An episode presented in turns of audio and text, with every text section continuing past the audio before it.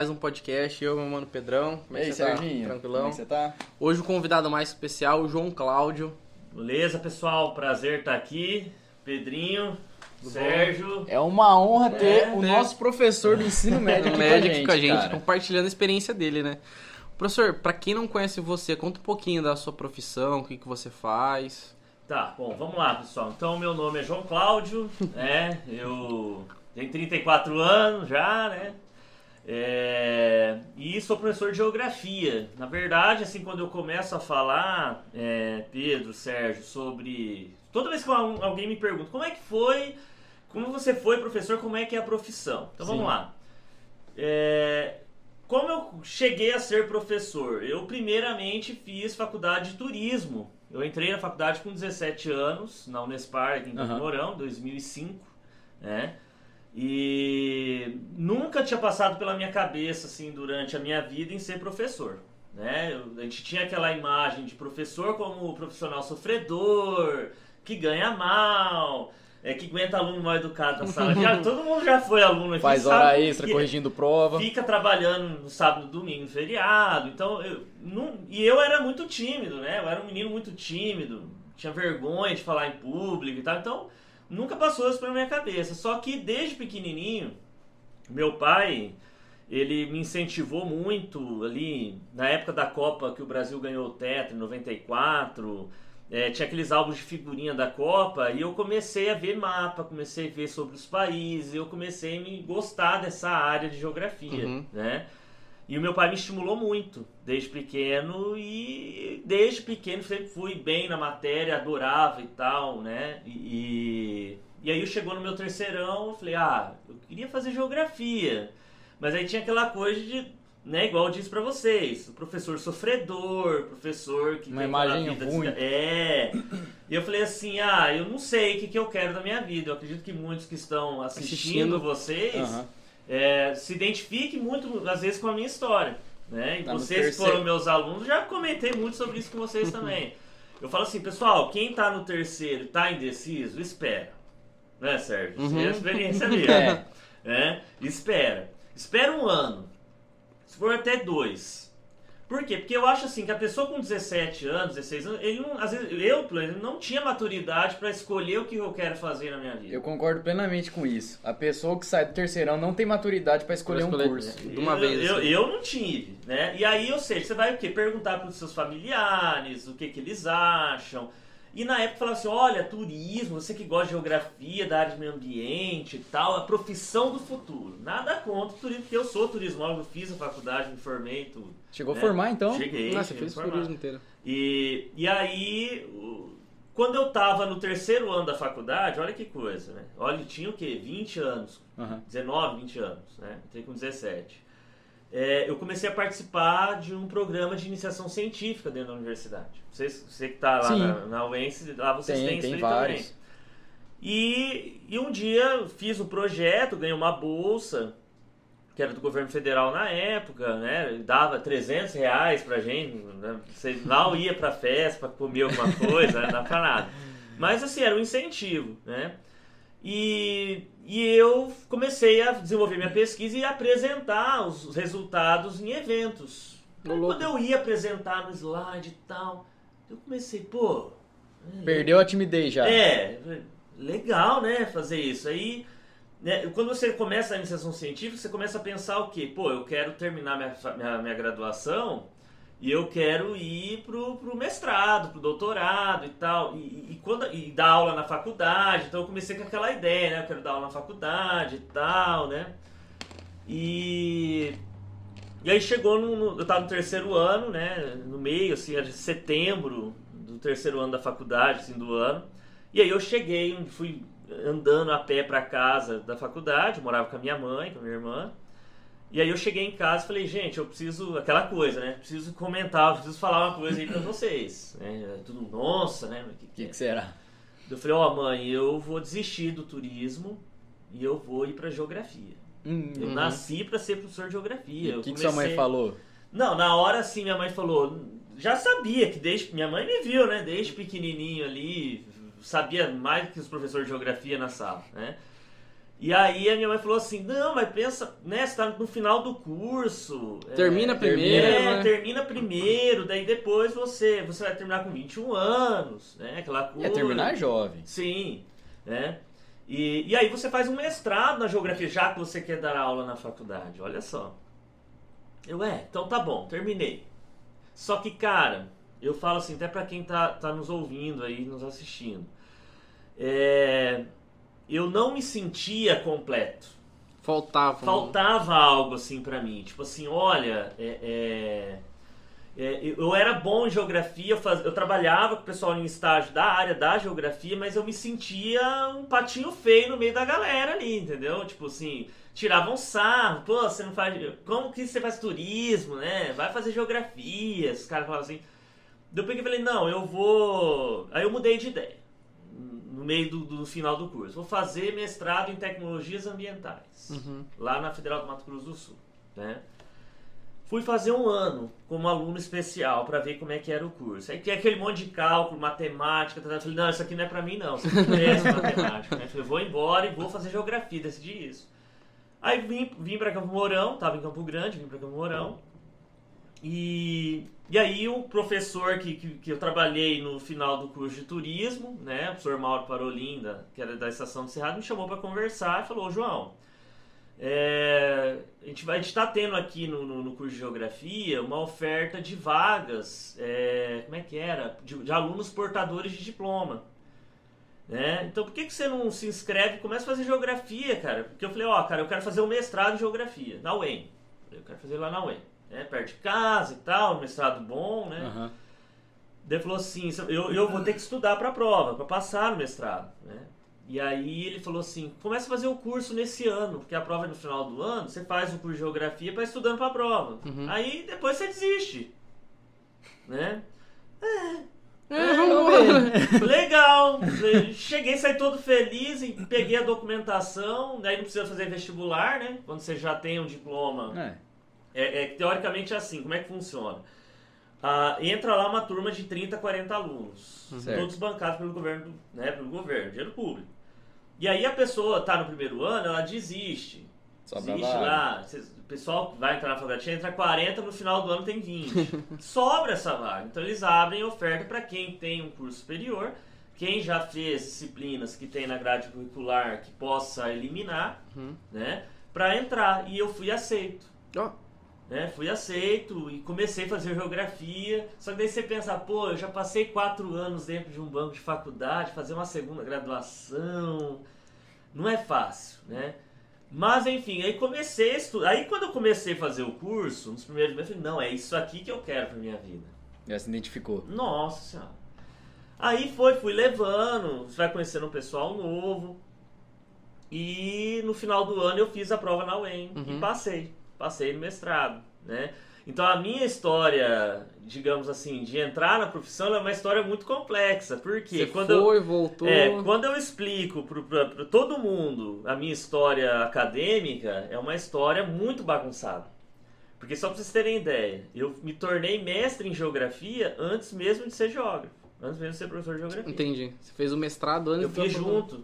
Aí chegou no Nossa. final do ano, passou no mestrado, todo mundo feliz, eu parabéns. Aí chegou lá meu orientador na- da, da- de mestrado lá na UEM e falou assim: Ó, você tá fazendo geografia, a graduação, só que eu tô preocupado que você não vai conseguir fazer as duas coisas ao mesmo tempo.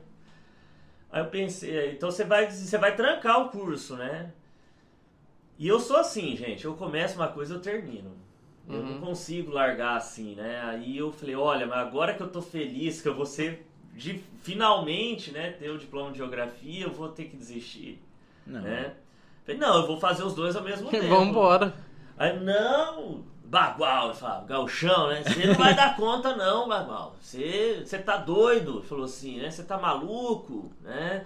É pesado, cara. Você vai ter que... Não, eu vou conseguir. Eu vou conseguir. Arregaçou as mangas e foi. E foi, cara. Eu saí, eu tinha, eu estava de manhã no primeiro ano, eu transferi a faculdade pra noite, Uhum. né, no segundo ano.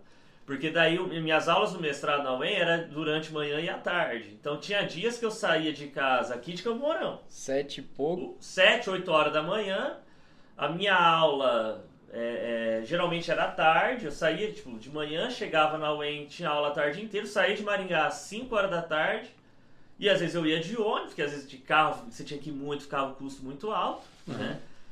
E aí eu chegava e já ia direto pro banco, eu falava, nem ia pra casa. E eu tinha aula. Né? E ficava na aula até às 11, aí eu ia, ia dormir todo dia, tipo, uma, duas da manhã, acordava às 7 horas. Né? Exaustivo. Então, foi. Foi uma, uma coisa dif- difícil, mas graças a Deus eu consegui. E qual que é a- foi a diferença entre a faculdade que você fez de turismo e de geografia que você viu assim a mais.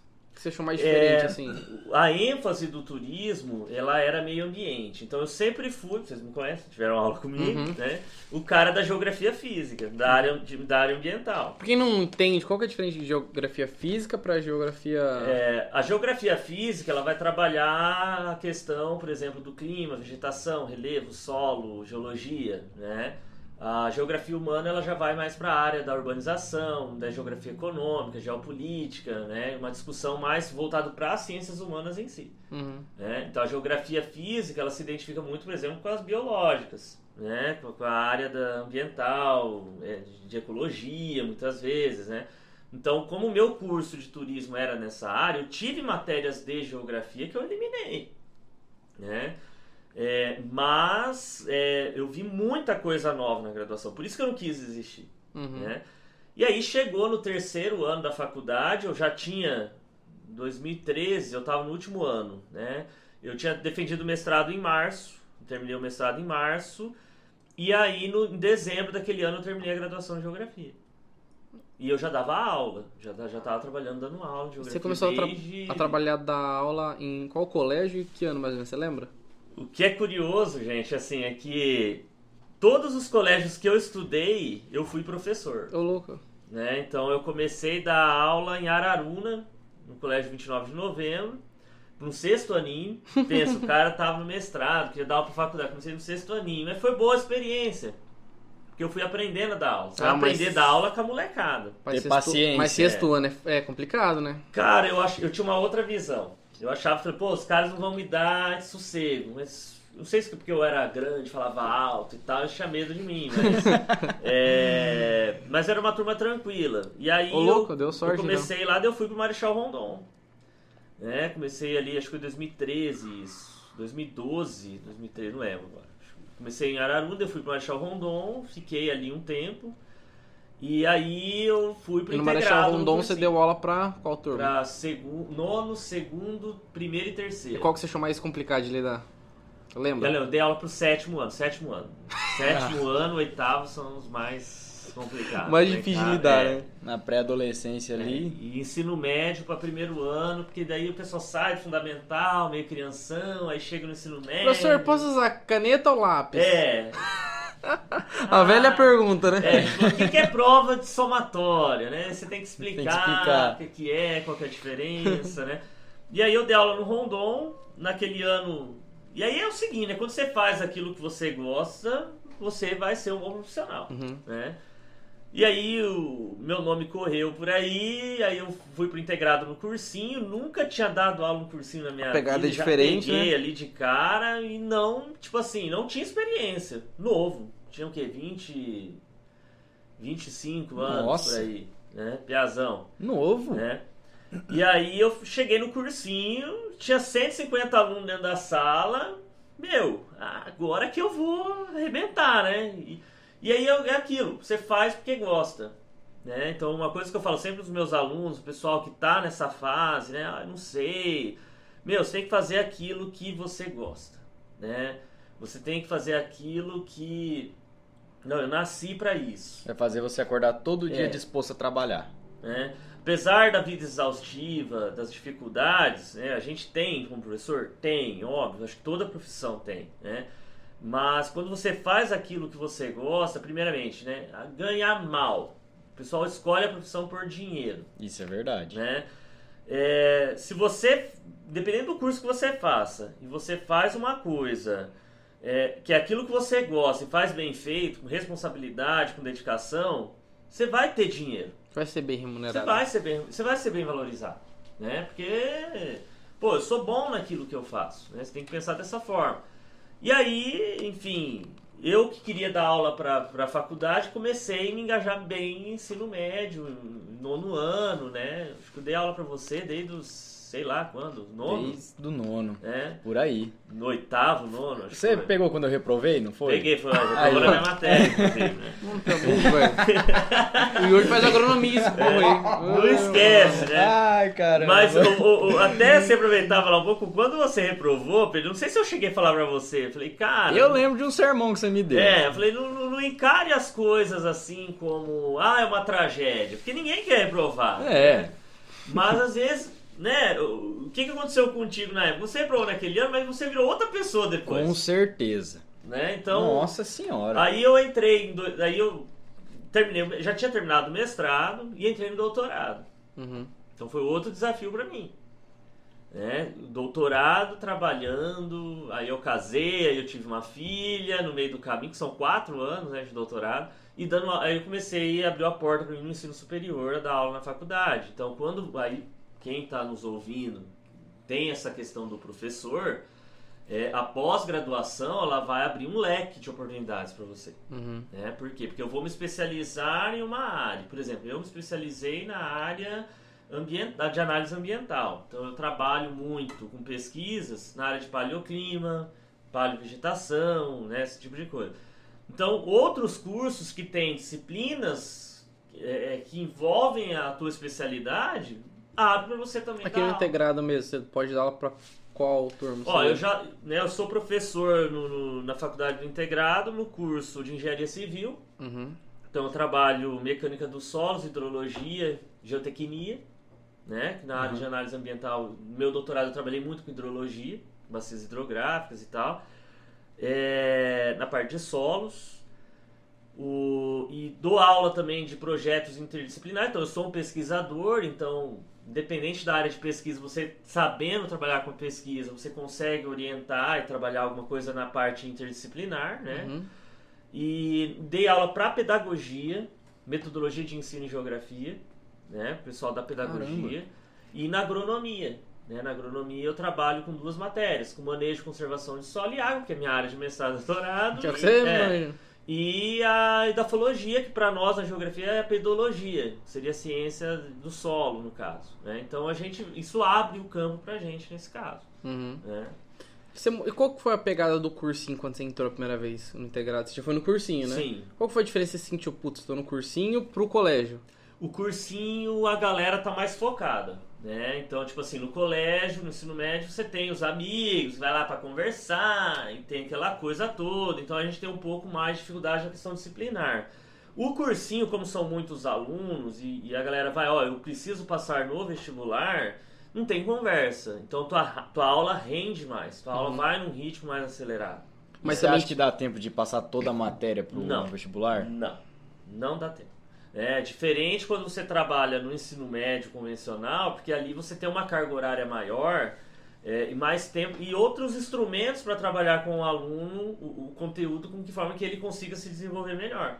O cursinho é uma revisão de tudo aquilo que o aluno viu no ensino médio. Só então você não básico. tem tempo para dar um trabalho, dar um exercício em sala para fazer com ele. Explicar o básico. É. Você já tem que meio que relembrar. É, aí, tipo assim, no sacando. cursinho você imagina que o aluno já tem aquela base e você vai revisar com ele. Então, essa é a grande diferença. Mas é, foi mais tipo, desgastante na parte de preparar material, de você ter que correr atrás de provas, de montar O questionário. cursinho, o Sérgio, ele é mais tranquilo no trabalho do que o ensino médio. Uhum. O cursinho não tem prova. Você não tem que fazer prova e corrigir. Você vai preparar da aula, né? É, o desgastante o ensino médio é porque você tem, além de dar aula, você tem que fazer prova, você tem que corrigir. E não é aí qualquer prova que você pode aplicar Não. também, né? Você não pode criar uma questão. Geralmente você pega a questão que já teve de vestibular, porque eu lembro que sim, nosso terceirão era assim, você pegava a questão de vestibulares pra, Pra gente já preparando, né? É, A já tendo a gente tem uma opção. Se o professor quiser ele fazer a questão, ele faz, eu já fiz, Uhum. né? É, mas é, no terceirão, segundo, primeiro ano, você- focando no ensino médio mais para vestibular, você vai selecionar as questões de vestibular, aí fica mais tranquilo. O trabalho é de corrigir, né? Aquele papelado assim que você pega lá, ai que legal. Falando em correção de prova, eu lembro de uma vez que você pegou a nossa turma colando. Você Ah, deu um foi- sermão em Eu- nós. eu não que tava, foi graças a Ah, Deus, foi de vocês. Foi aquela a vez, Foi, irmão. foi. Eu não é, tava. aquilo- é, o Rapaz. Sérgio não tava ainda. Ainda bem. Eu nunca esqueço, cara, Mas daquela, ouviu, hein? daquela, daquela, daquele fato, porque assim. Óbvio que, que eu também, quando era aluno, a gente tentava colar, não vou falar mentira. Mas foi descarada a cola. Mas assim, foi uma, foi uma decepção, porque era uma turma que, pô, eu, eu gostava pra caramba. eu né, da- lembro, da você turma. chegava na aula sorridente, dava É, bom dia e, pra e todo era mundo. a prova, Sérgio, era de geologia, de evolução, do tempo geológico, da- da minha área de mestrado. Então eu sabia muito daquele assunto, né? E gostava de trabalhar. E a prova era difícil. Uhum. Então o pessoal falou, meu, a prova do cara vai estar e o pessoal combinou uma cola. e eles achavam que a gente era besta, porque, tipo, eu, dava, eu dava aquele conteúdo e aquela prova há anos. Era raramente um aluno que gabaritava a prova. E Quantos de repente, gabaritaram? acho que foram seis, sete, eu achei alguma coisa, não, tem alguma coisa errada aqui. Tá comigo. e eu vou descobrir o que que é, pode deixar eles comigo, né? Aí eu cheguei na sala, o que que eu fiz? Ó, gente, porque vocês são muito bons. Porque eu tô muito orgulhoso de vocês. Olha que maravilha, isso aqui é um orgulho, né? Rapaz. E eu enchi a bola da turma. E assim, eu acho que aqueles alunos que têm uma postura. O professor sabe o aluno que tem confiança. Tá? Uhum. O aluno sabe aquele aluno que ele pode confiar. Eles chegaram e falaram assim. Eu acho que eles ficaram tão abalados assim, falou, professor, a gente tem que falar uma coisa pra você, professor. né? Olha, professor. E você já pessoal- sabia. É, eu já sabia. O pessoal colou, professor, na prova. Deu, é. Capaz. Nossa, que decepção. É, e eles não falaram quem foi. Eu falei, eu vou descobrir quem foi. E vazou. Mandavam um print pra mim do grupo do WhatsApp da sala de vocês. Misericórdia, o dedo. Eu sei quem foi o dedo duro, tá? Eu sei quem foi o dedo duro. Começa com A, tá? E Começa aí, com A. e aí, pior que não foi só esse não? Vários. E aí, tipo, eu no outro dia eu cheguei e falei, falei, olha, gente, porque né, vocês falam tanto da corrupção. de fazer- Nossa. Eu sei lá, nem lembro mais. Sei que eu descasquei o pessoal. E no, no dia que, que eles sabiam que iam levar o fumo, metade da sala faltou. Né? Com medo. Mas foi- sabe aquele sentimento de cachorro que caiu da mudança, Pô, de decepção, bosta, né, de desorgulho? Foi exatamente esse sentimento que todo mundo ali sentiu. Eu lembro de baixar a cabeça assim, Baixar. eu falei, ó. E vieram pedir Rapaz. desculpa, se confessaram que tinham colado. Eu falei, ah, não vou dar zero, né? não tem mais o que fazer, né? Ô, Foi louco. pego. Mas pra mim sempre foi de boa. Eu nunca tive assim. Quando eu entrei integrado, a única desavença que eu tive foi no primeiro, no primeiro dia de aula eu cheguei com prova. Aham. Eu falei, "Ih, mas cheguei prova, falei, é, porque eu entrei em Eu março. lembro. Você entrou atrasado. É, aí eu tinha uma desavença com o Carlinhos, porque eu cheguei prova, falei, ah, vambora. Como é que eu vou fazer? É, Eu não. nunca vi o conteúdo. Eu nunca vi, eu nem sabia o que era somatório na minha vida, nem É. sabia de nada. Eu falei, vamos embora pra essa prova, né? Aí eu não sabia que, no, que a prova do Carlinhos, o cálculo, você tinha que grampear o gabarito junto com a prova. Aí eu fiz os cálculos aqui no gabarito e tal, passei pra prova, aí peguei o gabarito, o, a folha O de rascunho, rascunho. falei, ah, não precisa grampear, né? Joguei E fora e entreguei a fora. prova. Tirou zero. Aí eu tirei zero. Aí eu falei, mas tá errado? Eu, fui comp- eu falei, não, é possível que eu errei tudo. Aí eu fui comparando com a prova da Bibi. Aí, mas tá certo, tá certo, tá certo, tá certo. Era pra tirar uns 70. Eu falei, professor, o que aconteceu? Ué, cadê o rascunho? Eu falei, mas precisa? Eu não sabia. Eu não sabia. Aí deu um rolo. É igual o cara respondeu uma prova aberta minha e responde com uma linha, né? Tira zero. Nossa, eu lembro disso. Eu fazia muito, muito. Rapaz, eu lembro que na prova você gostava que escrevia bastante, desenvolvia o É. pensamento. E às vezes, bem no começo, quando eu comecei a pegar pra fazer prova de jeito decente, eu só escrevia uma linhazinha assim, é assim, assim, assado, pronto. E aí eu posso fazer uma pergunta, assim, Pedro? Ah. Você que já tá na faculdade, já há quanto tempo? Uns dois, três anos? Rapaz, eu tô no terceiro ano de agronomia já. É... Na faculdade, se você responder com uma das duas linhas, o que, que vai acontecer? Zero. O E professor por que que não eu já, considera. Por que, que eu já no ensino médio também? Porque eu achava que faltava, porque eu, eu levei duro assim na faculdade, né? Nossa E aí eu Senhora. falei, não, eu não quero que os meus alunos sofram como eu sofri, né? Tipo, Olha na faculdade, né? E aí quando você tá ali no, no, no- bolo, você não tá entendendo. por- Aí o professor, né? O professor é muito chato, ele é muito exigente. Você foi o primeiro professor que fez a gente fazer um trabalho com as normas da BNT. Lembra É. que ela tinha conhecer E aí, as, ar- as é. espécies de árvore? E aí, é, foi tipo um projeto de iniciação científica Uhum. aquilo que vocês fizeram, né? Então, tipo assim, são coisas que é, eu fui conhecer no meio da faculdade. Eu fui, eu fui pensar que eu tinha que escrever um, sobre uma resposta de prova e fundamentar com algum autor, com alguma coisa, quando eu estava na faculdade, né? é, no ensino médio eu não tive ninguém para me orientar naquilo ali. Então, tipo, Deus, você vai vendo, pô, se, ele, se eu tivesse tido uma base boa disso, eu sofreria menos na graduação, entendeu? Uhum. Então Pior eu é procuro trabalhar dessa forma também. Não, foi chato fazer o negócio. É mas foi- chato. mas foi, tipo, foi uma experiência que a gente teve. É, De transformar todo o trabalho nas normas, que é uma coisa. difícil. Difícil. Né? Nossa Chato, né? Senhora. Ter que andar a avenida inteira, Fazer a pesquisa de fazer campo. pesquisa de campo. Pesquisa. Acho que andar a avenida inteira foi a pior coisa do céu. Aí É. pegamos lá de baixo da avenida e fomos. A avenida do Integrado, sabe? Até o final. E colocamos a, árvore, a espécie da árvore, como é que ela Onde tava, ela tava. onde ela tava no ponto exato. Com as coordenadas, longitude, latitude. Eu não lembro agora se tinha isso aí. Tinha no mapa. Tinha no né? mapa, É, né? Tinha no mapa. Aí tinha no mapa, aí tinha que colocar o estado, aí se ela te apresentava algum, alguma doença. Totalidade. Cara, eu já não lembro. que negócio. E foi duas avenidas ainda, tá? Rapaz, eu não lembro. foi duas. Não, é que você não Não, fez. geralmente quando a gente fazia um trabalho desse de um ano, era o centro inteiro, né? E como você tem Sai fora, vocês viram é, muito. É, é, um aluno ou outro de ensino médio, você vai jogar uma bomba dessa pro piá, né? Foi duas Você avenidas, nós já achamos- uma avenida, duas já, já dá demais. Nossa, você é louco. Mas, professor, ó, você vê como é que o senhor é muito bom como professor. Eu lembro até hoje daquelas teorias neomatusianas, maltusiana que você explicava. Lembro até hoje de um problema que o bosque aqui de Campo Mourão sofre. Uhum, eu sei até hoje o problema do assoreamento por causa do professor. Sim. E ninguém acredita, tá? Ninguém bota fé. Esse dia eu expliquei Capaz. pro... Não, eu expliquei pro Rafael. Ele perguntou, por que será que acontece isso? Eu expliquei. Por quando o assoreamento, tal, tal, expliquei. Ah, você tá mentindo, cara. Eu falei, ué, cara, o meu professor que fez isso tudo, ele sabe. Não, nada a ver, isso daí é porque junta, normal. Eu falei, normal. É, junta. E, e isso que vocês falam, né? Ah, professor, a gente não esquece. Não- Gente, eu canso de receber mensagem de aluno que estão terminando faculdade que fala assim: ah, professor, né? é, eu lembro da- quando você deu aqueles projetos pra gente e agora a gente tá entendendo e tal. Vem agradecer a gente, né? Esses dias eu tava saindo do- da aula do cursinho e aí passou uma moça assim que eu não reconheci, porque passa o tempo, né? Aham. É, o não pessoal muda. Ela olhou assim, professor. Eu olhei, boa noite, né? Você lembra de mim? Eu olhei, falei, lembro, mas não lembro o nome. É. Lembro vagamente. Ah, professor fulana, né? Ah, aí você lembra. Aí eu lembrei na hora, né? Daí ela pegou, professor, olha, eu vim te ver como é que tá, porque eu tava passando pelo corredor, eu escutei sua voz, falei, eu conheço essa voz de algum lugar, né? Então, assim, uma coisa que a gente dá, que é gratificante como professor é justamente situações como essa, né? O reconhecimento, por exemplo, Deus tá, vocês me convidarem para vir falar aqui, é, de falar que, pô, foi o professor João Cláudio que me falou tal coisa. Então, isso são coisas que, que a nossa profissão é única, que ela agrega, né? Então, quando- gratificante. é, é gratificante. Então, tipo, isso aí não tem valor para nós, né? Quem é professor sabe, né? É quando o aluno vem e te fala, te agradece, porque se não fosse você, ele não conseguiria estar ali e tudo mais.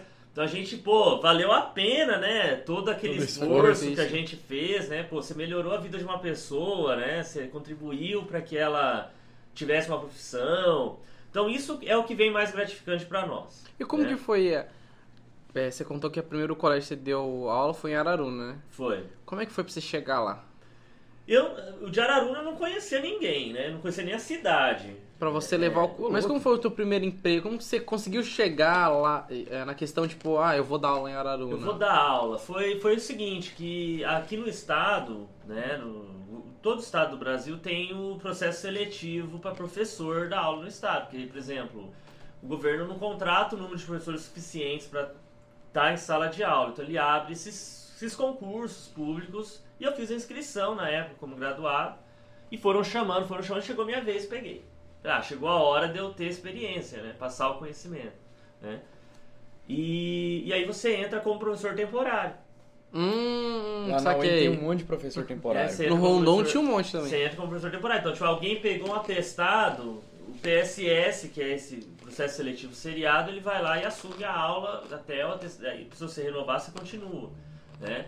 Então, foi desse jeito. Então, essa, aproveitando o gancho desse questionamento, seria a dificuldade de nós, professor, professores, nos inserirmos no mercado. Então, o que, que aconteceu comigo? Eu não tinha experiência em sala de aula nenhuma. Isso te atrapalhou? Me atrapalhou. Porque antes de, antes de eu dar aula em Araruna, eu fiz um teste no integrado, professor de geografia. E eu fui muito bem no teste. Né? Fui Mas- muito bem no teste. E por que, que Só não que foi? eles não me contrataram. Por falta de Experiência. experiência. Porque eu não tinha experiência. Imagina, pegar um colégio da tradição do integrado, uma pessoa. É complicado. Né? E aí eu fiquei, lógico, fiquei chateado no, no início, mas eu pensei, falei, não, é, eu vou ter minha oportunidade ainda, Uhum. né? E aí eu falei, eu preciso ter experiência. E eu fui pro estado, fui pra rede pública.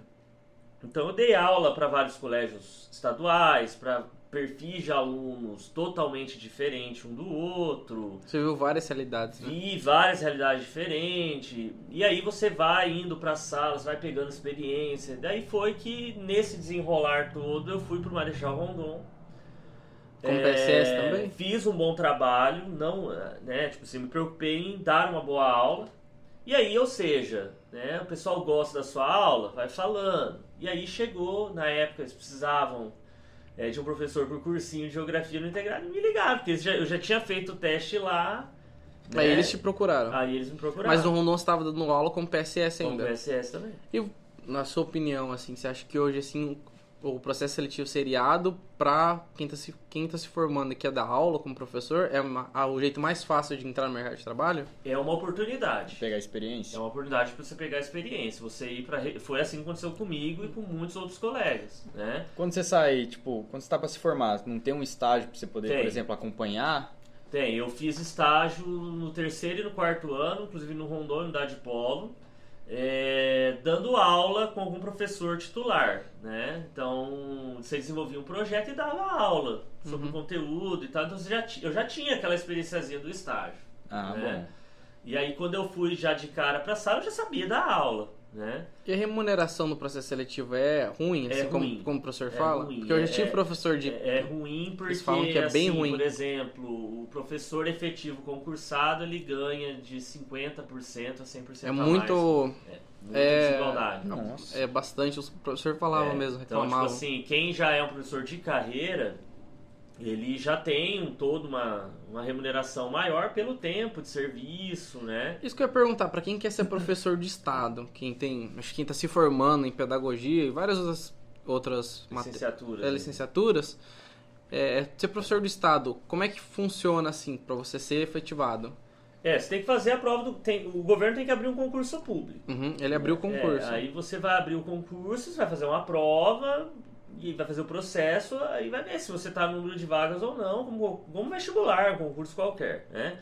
E aí você passa por um período de estágio probatório. Você fica ali, acho que são dois anos, é, caso você né, não cumpra é, as normas do serviço público, você pode ser exonerado. Né? Uhum. e ganhando o mesmo salário do PSS. Então, o cara que entra no concurso do estado de cara, durante o estágio probatório, ele ganha igual um PSS, que é um valor, vou falar aqui, Bem ruim. mas é um não, não valor precisa entrar em valor, mas... desanimador, É, né? se- Se eu for falar o valor, a pessoa que está assistindo vai falar, não, eu não quero Eu ser nunca- professor, né?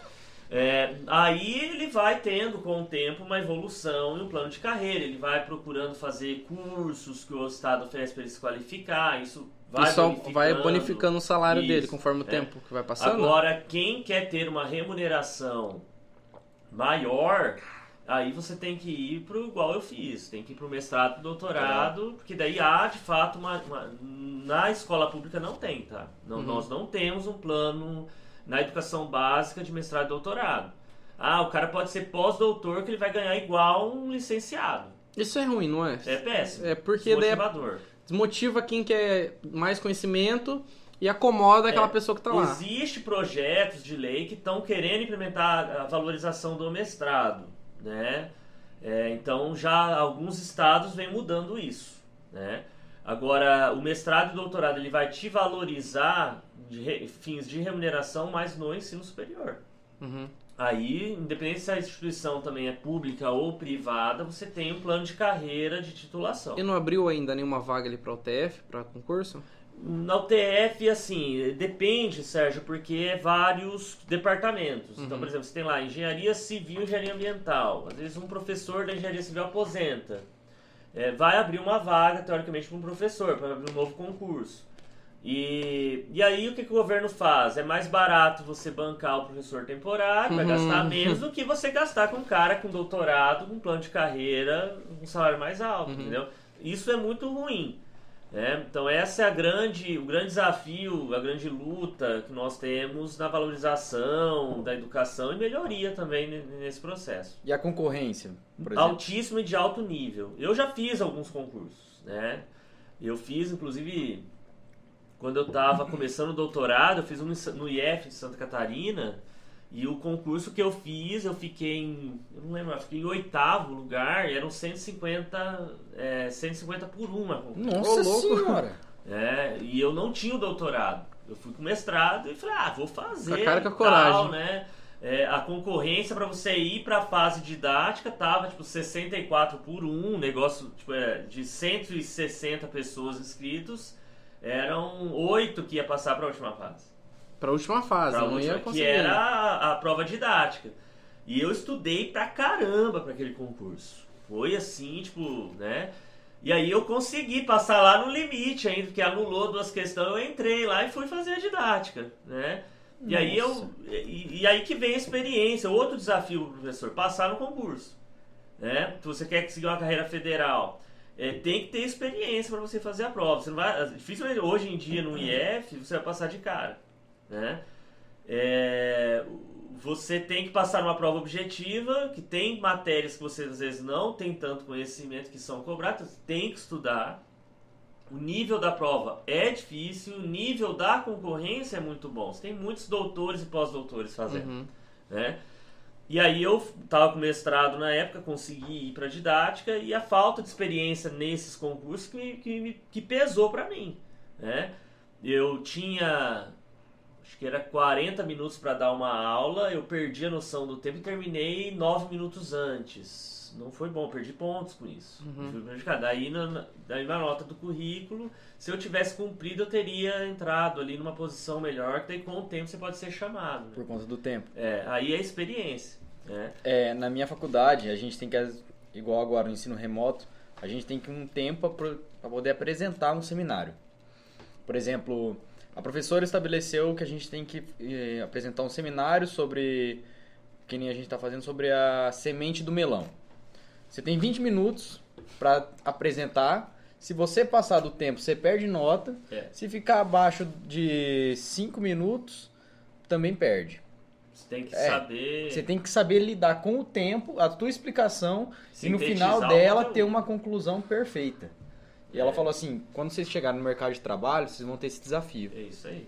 Ter que apresentar tudo que você sabe em determinado tempo. Então, assim, não é.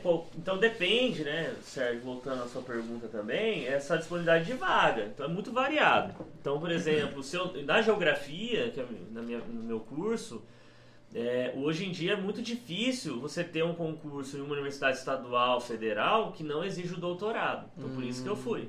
Né? E, e aí a pessoa que é licenciada ela fica muito restrita a trabalhar na educação básica. Né? Então isso tem esse, esse porém. O que eu acho que eu, o que eu vejo, assim, como aluno que eu fui, né, a diferença entre, entre professores, tanto na didática quanto na, na parte que você percebe que às vezes o professor não quer explicar, porque eu já passei por várias escolas de Camorão, como SEDOC, Polo, aí Rondon, até chegar no integrado. A diferença que eu vi entre SEDOC e integrado, nos eu já prof- estudei no SEDOC. Já estudou no era- dos professores, eu acho aquela paixão que falta. Aquele. Sabe quando o professor dá aula por dar?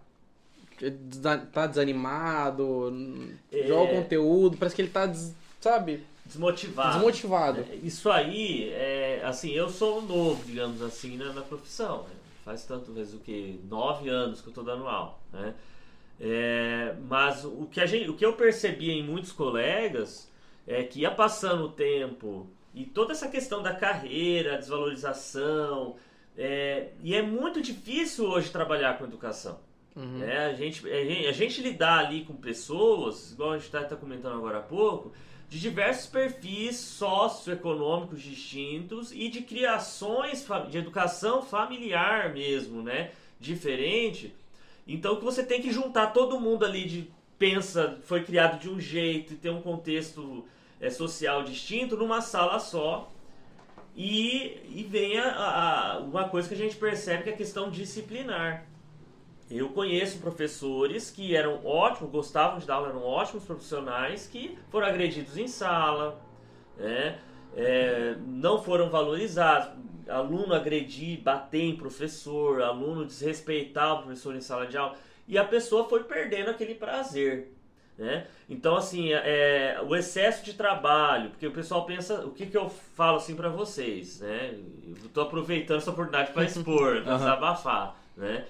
É, qualquer profissão, profissional que veio aqui no meu lugar, provavelmente ele tem uma rotina de trabalho. Que ele acorda às 7 horas da manhã, ele começa a trabalhar às 8, 6 horas ele vai para casa. Nós não. Né? Tanto é que era para mim ter vindo aqui muito antes. Mas é. olha como é que é a minha rotina, vocês sabiam disso. Uhum. Né? Então, por exemplo, o professor ele vai dar aula, ele dá aula lá até meio dia 15. Não tem um dia que eu chego em casa e falo, pô, hoje eu vou ficar de boa aqui, eu vou descansar. Não. Né? Você vai ter que preparar a aula você tem reunião pedagógica, você tem conselho de classe, você tem que preparar prova, você tem que corrigir de prova, corrigir trabalho, corrigir trabalho, preparar trabalho, né? Fazer média de aluno. É, e, e, querendo ou não, isso vai desgastando a gente psicologicamente. É, final do ano, então, as coisas. Eu, che eu chego choradeira... no mês de outubro, eu tô assim, esgotado. A choradeira, qual ela solta? É? Então, isso mexe muito com o emocional da pessoa. E eu sofri muito nessa questão emocional é, quando eu tava no mestrado e no doutorado. Então, principalmente no doutorado. O doutorado para mim foi traumatizante. Porque eu, eu tava com uma carga horária de trabalho de 44 horas semanais e uma tese de doutorado para desenvolver. A sua filha tava para nascer também, não tava? Tava, na época tava para nascer. Imagina o estresse. É, então, assim, eu não dormia bem, eu não comia bem, eu tinha problemas de ansiedade, assim, até hoje eu vejo wafer de morango, me dá uma coisa estranha, porque eu comia wafer de morango, cara, né? Ué? eu tava escrevendo minha tese. Caramba! Eu comia pacotes de, de wafer de morango.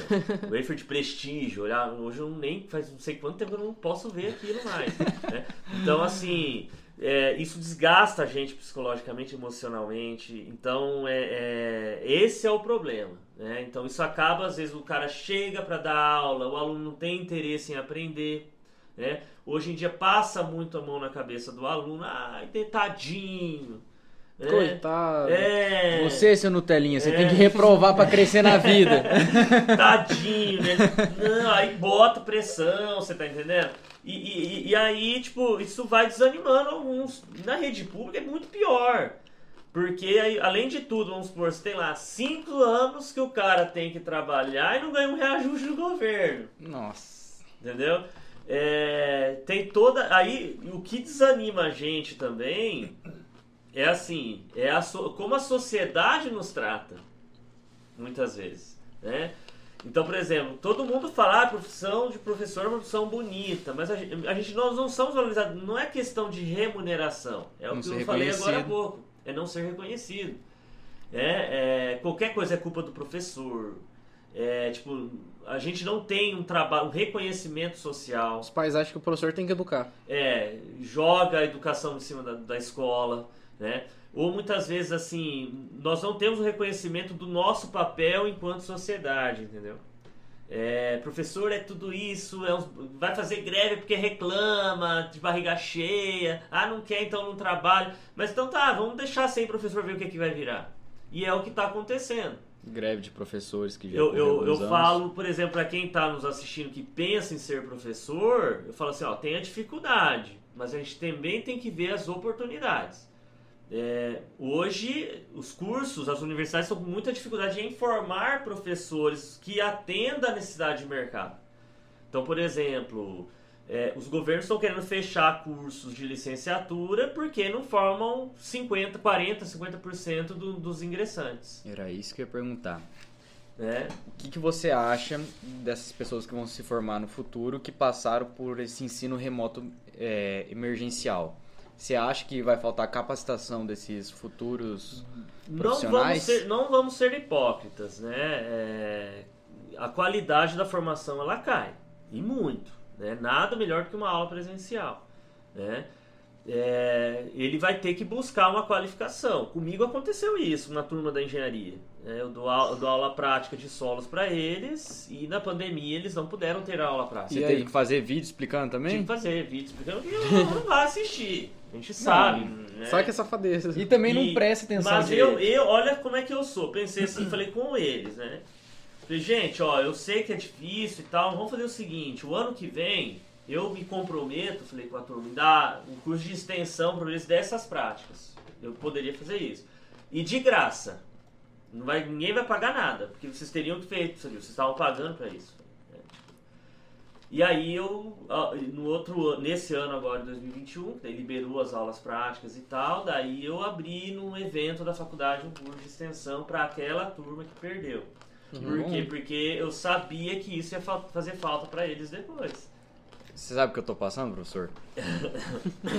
eu tô há dois anos pitanga, professor. no ensino emer- é, remoto emergencial, que é o Edutor, e estão falando que talvez volte em janeiro. É, eu tô vendo uma movimentação das universidades. Aí saiu uma notícia agora que, que não tem condições, que não tem. que foi cortado 75% da verba, que não tem como voltar em janeiro. E os alunos estão tudo louco. Porque, cara, eu tô tendo aula no- de no- topografia. Com vídeo. Topografia com vídeo é Com complicado. vídeo. A mira topográfica, o professor filmando, e às vezes bate o vento, não dá pra enxergar o fio superior, o fio inferior. O- a pandemia ela, ela, foi, ela, vai, ela fez né, um estrago na. na Teve coisas boas. É, ela, Conseguiu, ela a- é. é, aproximar, o, por exemplo, eu tô na semana acadêmica essa semana. Conseguiu trazer pessoal de fora, por exemplo, um representante da, da Stara, que é lá do estado de São Paulo, veio, presenciou ali, introduziu todas as novas tecnologias dele. Coisa que, se tivesse no presencial, a gente não conseguiria ter dinheiro para poder deslocar um- uma pessoa dessa. Uma banca, por exemplo. Sim. Né, chamar. Eu mesmo fiz bancas remotas, Online? né? Online, em universidades de fora aí, né? E, mas é realmente a, a pandemia ela fez um estrago, estrago, Pedro, pior na universidade pública, uma coisa é particular, outra coisa é pública. Com certeza. Porque na pública é o seguinte, nós no Brasil, nós temos, é, se eu não me engano, 81, um- 81 milhões de pessoas não têm acesso a uma internet em casa. Tá? E a- as pessoas que têm acesso à internet, muitas vezes ela tem do próprio celular. Que é uma qualidade ruim para você assistir uma aula Horrível, remota É, não tem como. né? Então, assim, é, isso fez um estrago, gente, até na questão disciplinar. Quando voltou as aulas presenciais aqui em algumas turmas, eu, eu fui dar aula, eu, eu emocionalmente me desgastei. Porque você pensa, o aluno ficou um ano, um ano e meio sem aula presencial, sem ver o colega. Aí de repente volta. E o cara fez prova online, que ele copiava, ele colava, fazia tudo isso. Tirou todo mundo tirou Aprendeu 9 e nada. 10, virou CDF todo mundo, né? E aí ele chega pra aula, ele, as- muitas vezes ele não vai pra, a- pra adquirir o conhecimento, mas sim pra conversar com amigo. Aí perde o rendimento da aula. Ixi, Maria, e desgasta o professor. No- isso no ensino médio. No ensino médio. No superior, a adesão ao ensino híbrido, você que tava falando que não, vocês estão doidos pra voltar, Nossa senhora. é, aí vem o seguinte: a- os abres e fechas da, da pandemia, né? Quando aumentou os casos, diminuiu uma época, voltou, Sim. tal. Daí aumentou, fechou de novo. Quem mora fora e paga ônibus pra ir, Ou paga, tem que pagar aluguel? ou tem que pagar aluguel, Fica é, inviável. complica. Então, ou seja, o a universidade vai abrir, ó, você pode assistir aula remota ou presencial, né? Então o cara vai, o aluno vai lá, ele prefere assistir remoto porque ele mora em outra cidade, porque se de repente ele volta, ele paga, ele vai levar um prejuízo financeiro, ou ele está com dificuldade financeira também para pagar. E isso remoto, o aluno que teve uma disciplina conseguiu se adaptar, ele assistiu a aula. Eu tive alunos que também andam, ah, professor, parece que eu estou estudando melhor. Alunos eu chegaram e falaram no remoto. Tem É. casos e casos, né? É, mas eu vejo muito mais o lado negativo do que, Do que o positivo. positivo, com certeza. Eu, por exemplo, eu aprendo muito melhor no esquema antigão. O professor passando Sim. o quadro, copiando no caderno. Passar slide, fa- fazer vídeo. Engraçado não que dá. no colégio ele não aprendia, né? Ele ficava conversando. Agora na faculdade, não, eu gosto é- do e- antigão. Uma coisa, É verdade. O cara Ô, vagabundo, velho. é na- uma coisa que eu aprendi, eu, eu, como aluno, eu acredito que ele também, você, também vai aprender mais ainda, né? parece que você vai estudar de verdade na faculdade. Tá louco. É, Então- ó, fi. Eu com É, certeza estudei mais na faculdade você vai faculdade. estudar, Ah, com amigo. certeza eu, eu estudei mais na faculdade. tá? Eu nunca, eu nunca varei noite estudando pra prova no ensino médio. Eu não tinha problema de ansiedade no terceirão, rapaz. Eu nunca tive queda É que de facu- cabelo. No, no, no, no ensino dá você básico, dormia na aula, velho? No ensino básico, o professor ele pega na sua mão, ele vai ali te ajudar, você tá entendendo? A a coordenação acaba às vezes te dando uma flexibilidade melhor. A faculdade a não, faculdade filho. não, Te vira, você se vire. Professor, você sabe que é ter uma palpitação dentro do peito pra apresentar seminário? É. Rapaz, era 20 minutos antes, eu relendo, relendo, relendo, relendo. Aí começava a suar frio, uma Eu, eu, tremedeira tenho, eu tenho lascada. alunos que vão apresentar trabalho pra mim agora no ensino remoto que eles não ligam a câmera. Hum, e pode ah, isso? não. E pode? Eles não querem, falam, não, pode ligar. Aí o cara liga e ele fica nervoso. Imagina se ele tivesse presencialmente, o nervosismo que. Eu prefiro já ligar pra apresentar, que eu começo a demonstrar com as mãos, o professor vê, pô, ele tá É. antenado, ele tá sabendo explicar bem Ele o tá conteúdo. tentando. Ou ele tá tentando, né? Ele Foi tá o que uma tentando. professora minha falou. Ó, eu não consigo decifrar se você tem a dominância do conteúdo ou você consegue engambelar que eu. Porque você tá demonstrando com a mão, aplicando, falando que tá em tal lugar, falando assim, que vai acontecer assim, assim, assado. Eu acreditei. E você vai ganhar um 10. Mas sabe que se você não souber, era pra você tirar um 7. Mas eu acho que, eu acho que a maior- dificuldade dentro da faculdade chega no final do semestre.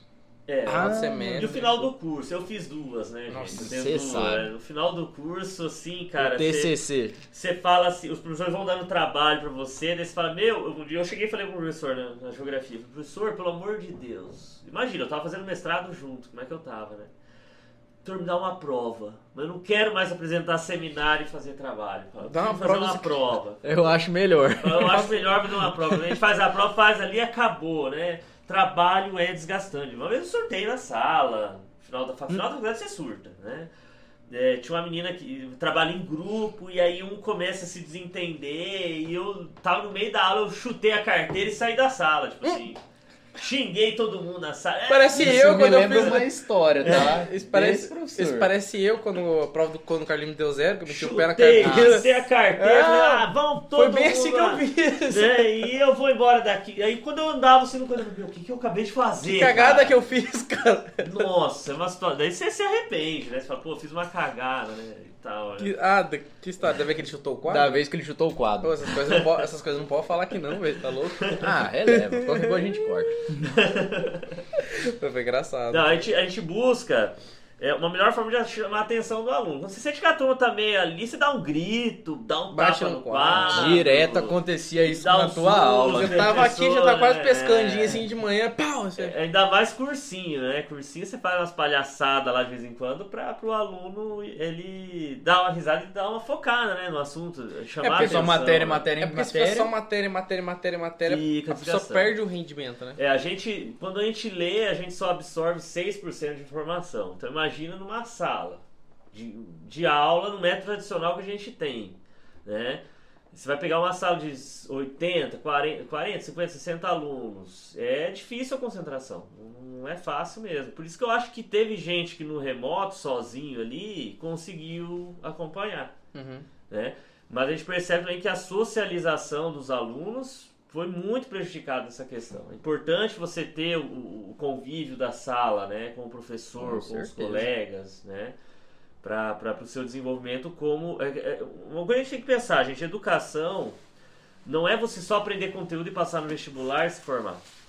A educação, ela tem uma formação de cidadania para as pessoas. Né? E a escola, ela, ela tem esse papel de formar uma pessoa é, para o mercado de trabalho, para ele conseguir um trabalho, mas também para ele ter, pra ele ter cidadania, Conseguir se relacionar. saber se relacionar com as pessoas. Isso é o desenvolvimento de nós como seres humanos mesmo. Foi por isso que ele me reprovou, porque eu não sabia conversar com o resto do pessoal. Eu ficava quietinho no Que- meu canto de O. Pedro era um aluno que quieto, não te dava trabalho. Porque pensa, o aluno que reprovou é aquele aluno que bagunça o ano inteiro. Não. Não, ele faz de boa, né? né? Mas assim, eu sabia que esse menino, cara, ele. ele não, esse menino ele, ele, ele é inteligente, ele tem Esse um é potencial, vagabundo. mas ele precisa de algum de um chacoalhão na vida. E acho que a- era que vou te falar uma coisa, uma pergunta. A reprovação foi uma das melhores coisas que aconteceu pra Foi você. Foi. Sabe por quê? Eu reformei o meu ciclo de amizades, conheci o Wilson Júnior, o João Vitor, que eles mudaram completamente meu pensamento. Eu não sabia o que fazer, queria fazer de E faculdade. ele era entrou em agronomia na UEM, que é um É. curso concorrido. Ah, caramba. né? Então, a gente, quando eu vi ele passando, eu falei, nossa, quem diria? A gente tinha que chegar e falar, né? Olha, né, você vê, eu achava que esse menino me odiava, porque eu acho que ele reprovou na minha matéria, né? Se eu não me engano. Foi na sua e língua portuguesa. Você Foi provou com a Itati? cara. Não, É. foi com a, a Maiara agora. Maiara que dava aula de português? É, No nono foi que você reprovou, né? foi, foi no nono. Acho que acho era que Ma- era ela. acho que Era Maiara. ela. Eu provou com a Maiara que o João Cláudio. É. E, Pouquinho, cara. e assim eu falei, meu, mas. é, E não é. Gente, não é fácil você reprovar um aluno. É uma- o pessoal fala assim que, ah, professor. Tem professor que fala, eu gosto de tocar o terror, né? E eu não, cara, eu me sinto péssimo. Quando tem que um reprovar, né? reprova. Vixe, eu fico. Esses tempos tive alunos, um orientado meu de TCC que reprovou no TCC. Nossa. né? E quando você vai pra banca sabendo da- que o negócio não vai ser bom, eu fiquei mal o dia inteiro. E no outro dia, era o primeiro orientado meu que reprovou, né? Então, doeu pra mim também, né? E aí no outro dia é como se fosse eu, tava em luto. Foi você que chegou pra ele e falou? Não, é na banca ali, é todo mundo tem que falar, né? Hum. O resultado não é fácil. Você vê a frustração do aluno, a revolta muitas vezes, né? É desgastante TCC. É, é uma situação tensa, é uma situação tensa na faculdade, mas e no colégio também, você vai chegar para um pai, para uma mãe e falar, ó, teu filho reprovou, Nossa, minha mãe chorou um monte. né? Não Mas é, assim, é conta, é, ó, conta um negócio que sempre falaram pra mim, se é Miguel, é verdade. O professor só pode reprovar o aluno quando ele reprova em mais de uma matéria? Não. Não, se ele Não. reprovar na sua matéria, só eu, na eu sua, teria o direito. ele fica. Fica. Né? Ah, o o que acontece assim é que você tem o conselho de classe. O conselho vai verificar não só o rendimento escolar dele, é, mas também a capacidade que esse aluno vai ter de acompanhar o ano seguinte. Uhum. Então, por exemplo, né? No meu caso, eu no não teu tinha caso, condição. a gente viu, ele Você pode ter conseguido nota, mas a gente conhecia o, o convívio dele em sala que o Pedro não teria condições de ir pro primeiro ano daquele jeito que ele estava. Então seria melhor segurar ele um ano. E Entendeu? você foi no meu conselho de classe? Ah, devo ter ido. Porque no segundo ano eu fiquei com a Itati, sabia, né? Não lembro. Professor de texto? né? Não, portu... língua portuguesa, eu Ah, você fiquei. reclamou de mim. Eu fiquei. Aí, ó. Eu tinha passado em tudo. Aí fiquei nela, 5,5. Eu falei, fudeu. Aí ela falou, não, vou conversar com os professores e tal. Aí eu cheguei chorando as pitangas. Falei, ô professor, pelo amor de Deus aí. É, é assim, sério, se a gente Cara, vê fudido, o aluno, no teu caso específico, foi que você veio de um outro colégio, não teve uma base para alguns conteúdos, então você tinha, era um aluno que tinha dificuldades. Não, né? sim. E, e a gente vendo o seu esforço, a sua evolução, que você tá indo atrás, tá e de repente você chegou num pré-requisito, faltou uma nota, e não seja alguma coisa. Mas, pô, o cara, eu acho que se ele se esforçar e corrigir esse erro, ele consegue acompanhar. Aí eu acho que o conselho, ele, ele cabe bem. E é difícil, assim, na hora que chega, você É, reúne é todo difícil mundo porque ali. é uma decisão coletiva, Hum. né? É, geralmente a gente pergunta para o professor da matéria. Ó, e aí, né? Que Mas que aí, acha? tipo, ele vai ficar ah, comigo só, né? né? Com você não faço, não tirou nota baixa? Não, ah, então... Mas é uma coisa que é... Fica um negócio é, meio chato, É, é é uma, é uma decisão coletiva que a gente analisa, assim, uma série de fatores, que eu não posso falar detalhes Não. é ético também. né? Mas é, é- é visto mais ou menos isso. Né? Não é simplesmente, ah, eu vou passar o fulano. Não. Sim. É feito todo um levantamento, por isso que todo bimestre, semestre é feito conselhos para ter esse Todo acompanhamento. no bimestre? É. Fechou um bimestre, geralmente tem um conselho de classe. E lá é discutida a situação da, da turma, dos alunos, né? É, então já é feito um acompanhamento desde o início do ano, pedagógico, né? Aham. Desde, desde o início do ano. Pai, um dia eu queria ser uma mosquinha só pra acompanhar um negócio desse. Só pra ver como é que é o Isso é negócio. uma lavação de roupa. Não, deve ser uma coisa louca. Deve ser a coisa mais engraçada do mundo. Deus o livre. Professor, acho que pra todo mundo que tá assistindo a gente, que ficou curioso, conta pra gente qual. De que que é o Morão, né? Porque acho que todo mundo tem essa curiosidade. O que, que é o assoreamento do bosque? Acho que todo mundo que já É, que caminhou gente naquele bosque. assunto. É, e nós tocamos no E assunto. agora tá pior. E agora né? tá pior. Que eu Você vai lá lá. no bosque, você vê aquele matagal. Muita gente não sabe eu o tenho que, que, que dar é. aula aqui, né? Mas vamos lá, eu vou explicar resumidamente. A gente tem que entender o seguinte, Sérgio. Aí eu vou mais pra minha área mais técnica, né? O, o rio, o rio do campo, qualquer rio que esteja, ele é um ele, ele, ele drena as águas do escoamento superficial. Uhum. Choveu, aquela água parte vai infiltrar no solo. Quando o solo saturou, o restante, pela força gravitacional e tudo mais, ele vai escoar. E esse escoamento, pela força gravitacional, ele gera erosão. Né?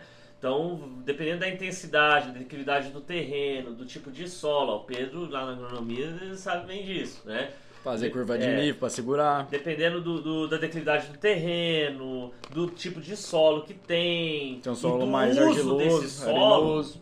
né, do uso e ocupação desse- dessa superfície, pode acelerar essa erosão. Então, quando você tem o escoamento, essa água vai transportando esse sedimento, que é material de areia, silt, argila, para o fundo do rio. E vai acumulando esse, esse sedimento no fundo. Que o assoreamento ele é um processo natural. Só que a ação antrópica e obras de engenharia, muitas vezes, ela pode acelerar esse processo, que é o caso que aconteceu ali no, no, no bosque. O Rio do Campo ele tem uma dinâmica fluvial natural. Uhum. Foi construída uma barragem para fazer aquele lago artificial. Então o que acontece? O rio está transportando aquele sedimento.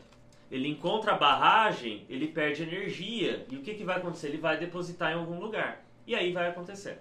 Né? Para piorar a situação, então lá, o desmatamento é, desenfreado do crescimento urbano, da, da expansão das áreas agrícolas, a falta de manejo de solo, o desmatamento da vegetação ma- a vegetação ciliar, que- O descarte de É. lixo indevido, o né? descarte de lixo, a impermeabilização no solo, na, na- do solo urbano, isso vai aumentando essa carga sedimentar. Então o que, que acontece ali? Se você pegar, dar uma volta lá no bosque, né, tem alguns, umas áreas de tubulação, que, é, que a saída é o próprio lago. E se você andar em Campo Mourão, você vai ver construção civil, meu amigo, pra tudo quanto é lado. Uhum. Então você vai ver, o cara vai construir uma casa, ele deixa uma areiazinha com a brita lá, Na frente de casa. é, aí vem uma chuva desses temporal aí, e, esses, e aí é, o escoamento com aquele sedimento tá indo pra galeria pluvial e vai parar lá no bosque. Hum. E aí tem a barragem. A barragem vai aumentando a deposição e vai, que na verdade, assim, eu tô resumindo, mas a, a tendência do Parque do Lago é voltar a ser um banhado. Porque ali provavelmente a, a natu- era, era- a característica daquele ambiente no passado. Né? E aí teve o impacto ambiental com a construção do reservatório, e aí o assoreamento ele tá o quê? Fazendo esse processo voltar a ser um banhadão. Uhum. Né? Então, assim, já vários estudos, inclusive alunos meus já fizeram TCC para propor uma obra de engenharia para solucionar é, aquele problema, né? Mas que daí depende de verba pública, depende de uma Mas série tem como arrumar. tem, tem. tem É como difícil? resolver. É, não é tão difícil, não. Falta dinheiro e disposição. Mas né? não é tão difícil. Não. Que Aí eles podem feito? fazer o quê? Ah, vão fazer uma dragagem, como fizeram anos atrás. Eles vão lá, Vai faz ter a dragagem. Vai, vai acontecer tudo de novo. Vai, vou. E eu tinha falado na época quatro anos, acho que em dois anos. Eu lembro disso daí. Né? É, então, assim, você tem que entender de como funciona uma bacia hidrográfica, uso e ocupação, que são esses processos. O porquê relevo. faz aquilo? Porque não adianta você arrumar ah, aquilo se você não arruma É. o, que, o que tá causando. É, a medida da dragagem é uma medida paliativa, ela é enxugar gelo. Né? Você vai fazer ali, vai ficar um tempinho bonitinho, e aí o assoreamento está acontecendo a todo momento. Você tem que combater a raiz do problema. E né? pra arrumar ali, o que teria que ser feito?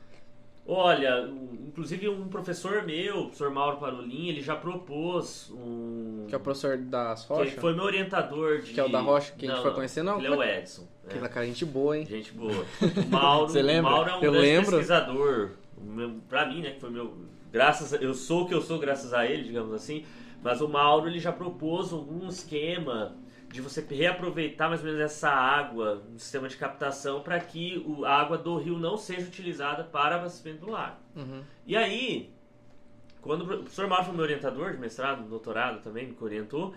E aí, quando ele propôs isso para a prefeitura, disse que a prefeitura fez uma pesquisa na época com os frequentadores do parque e eles não queriam um lago artificial.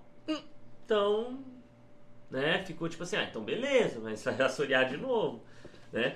E aí tem também a questão das consequências do assoreamento, que não é só estragar o cartão de visita das cidades, tem as consequências em relação à qualidade de água, né? O DBO daquela água, meu Deus do céu, né? Você vai tomar um negócio daquele, você morre. Não tem como, É. né? É, você tem ali problemas da- é, de falta de oxigenação da água, da eutrofização, que vai a- afetando todo um ecossistema ali. Então não é só questão também da estética do parque, né? Existe também um problema ambiental ali, né? Que a gente vai convivendo com isso posteriormente, né? Caramba. É, então. É, O buraco é grande, É, filho. buraco o é buraco grande. é, é bem mais embaixo. Eu lembro que você tava falando com a gente, você já foi pra fazer visita pra vários rios, né? Sim. Rio Ivaí, que você foi fazer um, um campo lá que você É, fazer? eu, eu trabalhei no mestrado no Rivaí, né? Ali na região de Douradina, ali perto de Moarama, ali naquela região. E no doutorado eu trabalhei aqui em toda a bacia do Rio Mourão, que é o Rio da Várzea. Seu doutorado foi em... Foi a área, você diz? Aham. Eu trabalhei com uma coisa de louco, cara. Eu trabalhei com a carga suspensa orgânica do rio. Como assim? Geralmente os geólogos, geomorfólogos trabalham com a carga mineral. Uhum. Inclusive é o que causa o esfriamento e tal. E eu trabalhei a composição orgânica, o que, que o rio transporta de elemento orgânico e como que o ambiente de deposição de planícies que o rio vai formando, depositando, é, ele, digamos assim, influenciou no, no- a- essa carga orgânica, no caso, ela nos mostra como foi a evolução daquele ambiente, por exemplo. Restos vegetais? Isso. Então, tipo assim, a, a planta, ela, quando ela sente um estresse hídrico, não sei se na agronomia Tem, tem isso. bastante. Então, quando a, quando a planta ela sente um estresse hídrico, ela absorve ácido monossílico do solo. Ela absorve a água para fazer a fotossíntese, né? E esse ácido monossílico que vem do solo, é quando vem o período de chuva, ela absorve a água novamente. E, e- essa sílica ela cristaliza nas células da planta. E é sílica, é como se fosse uma pedra no rim para a planta. Uhum. né? E aí quando a planta morre, ela vai se decompor, mas essa sílica fica preservada. Sobra. E, e cada família de planta ela produz uma forma de sílica específica, como se fosse a digital dela. Uhum. E o que que, a o que que eu fiz, o que nós, da minha área, a gente faz, né? a gente trabalha? A gente extrai do solo essa sílica para olhar no microscópio, identificar que família que tinha e relacionar com o clima no passado, como foi a evolução. Caramba, que negócio doido, né? Então, meu doutorado, Mal- se é eu falar, de eu louco. trabalhei. Então, ou seja, se eu encontrar aquela sílicazinha transportada pelo rio e como ela foi depositada, ela vai me, diz, vai me dizer como que foi aquele, como que trabalhou aquele ambiente há 20, 30 mil anos atrás, entendeu? Até o presente. Ô, louco. Tem como você saber, né? Tá maluco. Tem E você enfrentou muito problema, assim, na de estar lá no Rio, lá? Questão de mosquito, inseto. Ah, a gente. Você não tava vixe, com medo, não, história, daquelas né? doenças lá? Brincar de que tem onça no meio do Tem, mato. tem história, já encontrei capivara na minha frente. Já uma vez eu fui calçar o sapato pra. É, e senti um negócio estranho na minha sola quando eu tinha tinha um escorpião. Ih, fuja louco. né? Não sei como que o escorpião me picou.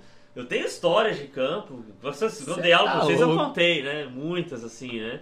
Que é muito cabuloso mesmo, né? Ah, eu teria medo do... Mas olha, essas experiências que eu tive, assim, na minha formação fizeram uma diferença e tanto, né? Essas, Professor, conta pra mim. Eu lembro que uma vez na aula você tava falando sobre o bairro que tinha aberto, do Aral, ali do Botânico. Uhum. Você falou que o solo ali que eles estão fazendo de uma maneira diferente, porque você fez uma análise de solo ali uma época, você descobriu que o solo ali ele é um pouco mais...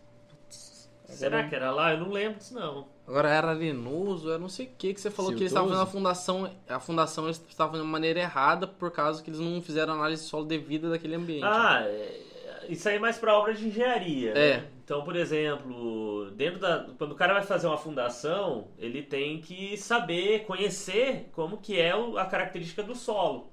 Por quê? Porque dependendo da, dessa característica, o peso da estrutura de uma casa, de um prédio, ele pode desestabilizar esse solo, ele pode alterar a estrutura dele, que leva a ter o recalque, a rachadura, esse tipo de coisa. Então, às vezes, isso é muito comum. Como são procedimentos que às vezes é muito caro, é, e a gente sabe como é que funciona no Brasil, as pessoas não fazem Vai no e chutômetro. coloca a vida em risco, né? Muitas vezes por conta Vai no também. chutômetro aí. É, vai no achismo. Né? Ah, eu acho que esse solo aqui tá. tá bom, vambora. Fazer o feijão Daí passa cinco anos, começa a dar infiltração, começa a dar Rachadura. né? Por isso que é importante fazer uma análise de solo Sim. no terreno que você vai construir. Chama isso de análise geotécnica.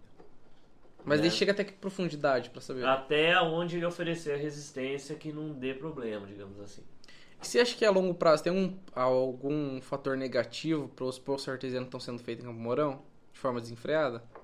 Principalmente- Repete, repete sua pergunta. Você acha que a longo prazo tem alguma, algum ponto negativo nos que eles estão fazendo poço artesiano de forma desenfreada em Campo Mourão? Principalmente Pode ali. ter.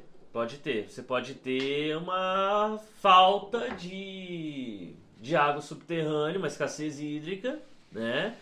É, e você alterar muito o lençol freático, você também desestabiliza o solo, né? Porque a, a água ela preenche o vazio do solo, ela traz um, digamos assim, uma ela tem uma poropressão que a gente chama, né? Que, que, que ajuda no equilíbrio, né, da estrutura dele. Então, se você extrai muito, muito a água subterrânea, ela pode prejudicar isso. É, ela pode prejudicar no futuro áreas da agricultura, por exemplo, que precise de uma irrigação para o desenvolvimento de alguma coisa. Né? Então, é, e o impacto ambiental da qualidade dessa água e do solo também. É porque o que eu tô mais vendo em Campo Mourão é agora poço artesiano. É, o povo vai fazer poço artesiano porque a gente está passando um período de crise hídrica, né? Que fenômeno que a gente está presenciando hoje? É laninha ou laninha? É Inclusive isso. na laninha. Laninha. Está numa laninha e isso que causou, né, essa, essa escassez hídrica, essa estiagem aí, que a gente não chovia de jeito nenhum, Nossa atrapalhou Senhora. todos os meus procedimentos na agronomia. Ah, não, né? só você, né, professor? É, todo mundo. E, e, e teve uma chuva agora no mês de outubro acima da média histórica, né, que animou um pouco, deu, deu, deu aquele alívio, né? Foi de Só sábado. que, é, não, sábado não, foi de- do mês inteiro. Todo sábado chove, né? Tá chovendo. Todo sábado Nossa Tá me chovendo, Senhora. quebrando. né?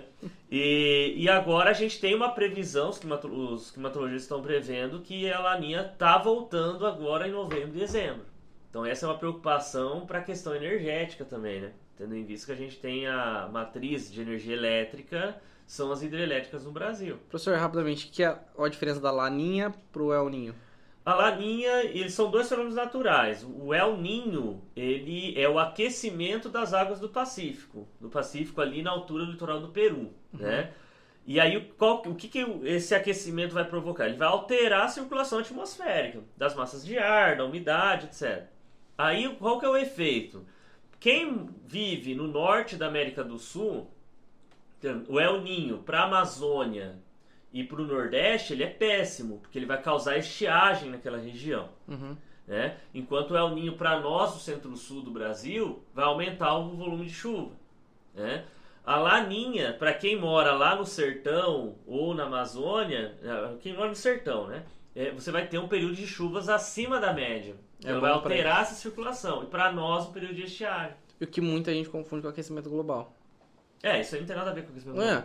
Porque muita gente. É, isso que eu falei, porque É. muita gente O- confunde. A laninha, uma coisa que tem que ficar claro, a laninha e o El Ninho não tem nada a ver com o aquecimento. É, porque a pessoa confunde, nossa, É, agora, esse agora choveu. o que a gente tem de hipóteses aí é que a questão, por exemplo, do desmatamento da Amazônia, do desmatamento do Cerrado, né, e- ele esteja contribuindo para a diminuição daquele corredor de umidade que vem da Amazônia. Isso aí É porque, é porque assim, o pessoal acha que aquecimento global é. Ah, esse ano deu muito frio e recorde É. em temperatura. Nossa, aquecimento global. Ah, esse ano não Eu- choveu, aquecimento global. Eu que fiz o mestrado na área de paleoclima, né, e- de evolução ambiental, a gente teve, no nos meus trabalhos, de no meu trabalho de mestrado em Douradina, 13 mil anos atrás, o clima era mais seco do que o atual. Aí o clima lá começou a ficar mais úmido a partir de 7 mil anos até o presente. Douradina. Aqui Ali no no noroeste do Paraná. Uhum. Porque outros estudos foram feitos aqui no noroeste Ali do é Paraná. por areia, quase. Aí a gente faz essa comparação, né? É, então, assim, no meu doutorado a mesma coisa, ali em Engenheiro Beltrão, né? em Vailândia. Né? Fiz uma sondagem ali que 5 mil anos, 2 mil, acho que deu 2 mil e pouco, até o presente, clima mais úmido, bate com aqueles resultados de outros estudos. Então a gente sabe que o clima ele tem alterações, Que é normal. né? É, o que a gente precisa estudar bem é até que ponto que a atividade antrópica ela possa interferir. A gente sabe que no microclima, é, é, até mesmo em escala regional, já vem apresentando dados de, de redução. Uhum. né? Aí você tem as vertentes que vai falar da- do, do efeito estufa, outros que vão contestar, né? E, então é algo que a ciência precisa cada vez mais se aprofundar, porque isso, querendo ou não, afeta a nossa vida. né? É porque o Essas- que eu vejo no. Twitter é coisa de louco. Nossa, esse ano fez um frio. Olha, gente, É, o o- aquecimento global tá vindo. Não, uma coisa tá acontecendo. Que eu, uma coisa que eu falo assim Nossa, que pessoal calor, o aquecimento global. é que todo mundo, pô. a- o povo tem memória curta, né? A gente, eu lembro quando eu tava, eu tinha 13 anos, fez um frio aqui no Hum. ano 2000, rapaz do céu. Eu estava no Rondon e, e eles iam fazer a festa junina naquela semana. Então eles estavam montando as lonas, as barracas e tal, e giou assim, tipo, de segunda a sexta, né? E era todo dia aquela lona amarela preenchida de gelo na primeira aula. Você tá louco. Então fez um frio, Eu lembro cara, isso em que- 2010, 2008. 2013. 13 também teve um frio lascado. Aí em 2013 velho, a cê é gente louco. teve, um, teve uma nevou em Curitiba, nevou É. em um frio Nossa, aqui verdade. terrível, né? E aí eu às vezes eu vou na rua ali, tá aquele calor em pleno inverno, né? Aí a pessoa fala, ah, pô, não faz mais frio como antigamente. Faz frio, é que você Pra esqueceu, caramba. né? Que você esquece. Aí um dia eu tava na fila do banco, aí uma senhora falou isso pra mim, "Ah, não faz mais frio como antigamente. Eu falei, pô, eu não vou dar uma aula de geografia pra ela agora.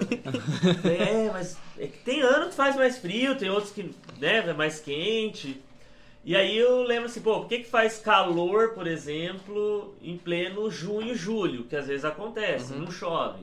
Massa tropical continental, que é uma massa de ar que vem do Paraguai ali, ela estaciona aqui e faz 30 graus em pleno julho. Ou porque tem mais frio na época do inverno, massa polar. É, massa polar que vem e avança. Então, é, o, o- qual que é o padrão das nossas casas antigamente e hoje? É, Esse padrão de roupa. Então isso muda muito. Né? Hoje você vai qualquer lugar tem ar-condicionado. Agora, um negócio que eu não sei se é verdade ou não, a minha avó jura por Deus que ela viu neve quando ela era criança. Em Camorão? Ai, Camorão. Eu Ah, não sei até que ponto é verdade, ah, não. Olha, eu Eu falei pra minha avó, os- falei, ó, vó, você so- tá sonhando. Eu estudei aí Ó, dados climáticos Que ela daqui tem o quê? Campo 70 Mourão. anos? Fala, criança devia ser, vixe, ah, uns 60 Eu- anos atrás. Neve aqui não. Nunca deu. O que já vi aqui, inclusive no meu estudo de doutorado, foram assim períodos chuvosos absurdos. Aqui em 86 deu uma cheia aqui que Como assim? Choveu muito, choveu muito? muito, mesmo, né?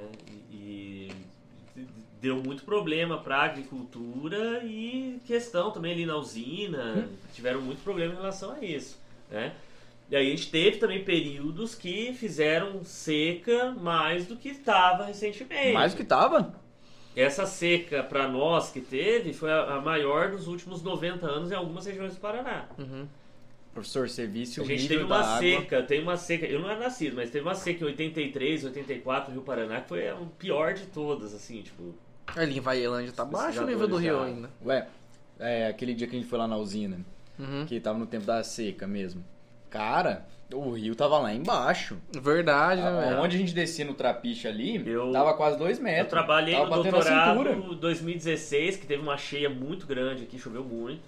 E aí, esses dois anos, 2019 pra cá, eu trabalhei com alguns orientados de, de- da faculdade que eu, eu fui no Rio Mourão e falei, meu, não acredito, porque eu, eu trabalhei quatro anos nessa área, eu nunca vi desse jeito, né? Então, a gente vê de tudo aí, tem que estudar.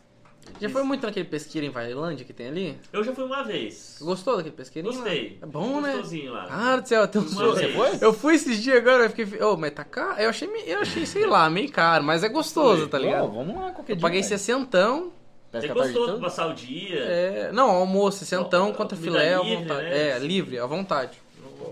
Ali em Bora. Vailândia, ali, é gostoso, cara. Antes do pedágio. Ah, foi o que o... o Adriel falou, então? Não, não sei. Não sei se foi o mesmo. Foi do deve pedágio um pouquinho ali. Deve ser. Vamos é marcar um um bem famoso então, ali, pescar cara. lá, ué. Mas eu acho que pra quem tava. Pra quem não tá assistindo até agora, e quem vai assistir a gente ainda, os cortes que vão sair, deu pra esclarecer muita dúvida de curso, de quem quer seguir a carreira de como profissional, de. Tanto na área de licenciatura pra dar aula, né? Como pra quem quer. A geografia tem qual ramo além de dar aula? Você que pode fazer o bacharel, Uhum. né? É, que daí você vai formar para ser pesquisador ou a licenciatura. Eu fiz licenciatura, né? O bacharel, ele, ele- você faz quatro anos de licenciatura e o bacharel é o quinto ano de Uhum. geografia. Depende da universidade. é uma Whey mesmo, junta os dois, faz lá, cada um eles têm autonomia para isso. Aí o bacharel ele pode trabalhar, por exemplo, ele ganha CREA, ele tem um registro no CREA, Conselho Regional de Engenharia, ele pode trabalhar com consultoria ambiental, na área de topografia, geoprocessamento, que inclusive é um campo de trabalho muito bom e, e que necessita dessa mão de obra, né? E ganha bem, teoricamente. Quem trabalha muito bem com geoprocessamento está bem financeiramente, digamos assim. Então tem outros campos também além da sala de aula, né? Pode trabalhar no, no órgão público, no IBGE, como pesquisador, então não é só a sala de aula especificamente também que você fica restrito ali no curso de geografia. Você pode trabalhar na área técnica, Uhum. né? Uhum. E daí. Eu queria agradecer pra quem tá assistindo, queria agradecer vocês por estar Muito aqui. obrigado Deu pela essa, presença, professor. deu essa aula pra É. gente aqui, essa experiência que o, senhor, que o senhor tem. Eu acho que deu pra esclarecer muita dúvida. Quem tá assistindo, que quer ser professor, sabe? Que vê que tem um desafio, mas é que é uma carreira gratificante. Você tem aquele prazer de ter o reconhecimento dos seus alunos, saber que você pode ajudar, que aquela pessoa você chegou lá por conta que, vo- que você tava na vida. Eu vejo isso. Sim. Tanto na minha, quanto no Pedro, quanto vários outros amigos nossos, que você foi importante na, no crescimento e no desenvolvimento daquela pessoa. Tanto no meu quanto do Pedro. Acho que se não fosse o senhor na nossa vida, dando aula do jeito que você dá, da sua personalidade, a gente talvez não, não teria a cabeça que a gente tem hoje, a Sim, maturidade com que a gente tem, sabe? né? Então eu sou muito agradecido. Eu, particularmente, sou muito agradecido pro senhor. Sempre falei pra você, sempre gostei da sua aula, sempre incentivei o senhor a nunca parar de dar É. aula. E até o máximo que conseguir pra poder ajudar todo mundo, como o senhor me ajudou.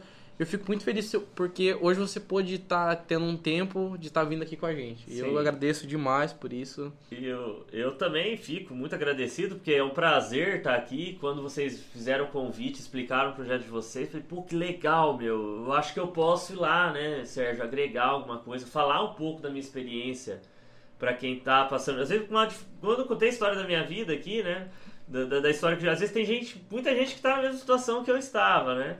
E, e eu fico muito feliz, assim, falando eu como professor, ex-professor de vocês, né?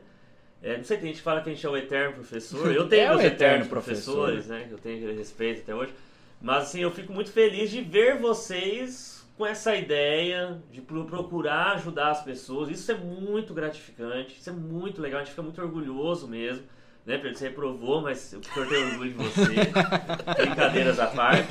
Mas é sério, o- o- não desistam disso que vocês estão fazendo. É uma coisa que é muito importante. E, e nós, como professores, a gente vê isso como uma contribuição social né, para muita gente que está pensando na qual profissão é, eu vou escolher para minha vida. Né? Então eu, eu que agradeço de estar ter a oportunidade aqui de falar, passar esse tempo com vocês também. Quer falar alguma coisa, hein, legal? Cara, acredito que não, velho. Cara, não quer falar nada. Ficou chateado. Ficou chateado aqui. emocionado. emocionado. Mas muito obrigado por quem acompanhou a gente até o final. Curte, dá um like, se inscreve no canal. Rede social, tô, professor, onde que eles podem te encontrar? Mas me vê lá no Instagram, né, no Facebook. Arroba professor João. João. Professor João Cláudio, João Cláudio, João Cláudio Alcântara, agora me bateu branco. João Cláudio Alcântara. A gente deixa na descrição do Deixa vídeo. lá na descrição, Pra quem eu quer- compartilho também. Pra quem quer ter um conhecimento do, do professor, os teus trabalhos estão divulgados aonde? Os trabalhos científicos que o senhor fez? Eu tenho trabalho na, na revista Geo- é, Teoria da Geografia da Unesp de Rio Claro, Uhum. né, que foi o meu trabalho de mestrado. É, de doutorado, estou produzindo ainda para publicação. Tem alguma coisa que já está pronto, que eu encaminhei, mas ainda não foi publicado. E tenho também, também trabalhos da Geomaia aqui, que, que eu desenvolvi, inclusive muitos parecidos com o que eu aplicava em sala de aula, né? É, com biogeografia aqui em Campo Mourão, com esponjas de água doce na bacia do Rio Mourão. Também tem algumas publicações aí. E devo ter alguns, umas coautorias de alguns alunos também que produziram e o meu nome vai como orientador. E o senhor sempre tá lá no, no campus, né, integrado, Sempre estou no campus integrado, trabalhando, está à disposição aí. Precisando de qualquer coisa, né? Só entrar em Só contato. chamar. Muito Muito obrigado. obrigado a todos. E Obrigado. até a próxima.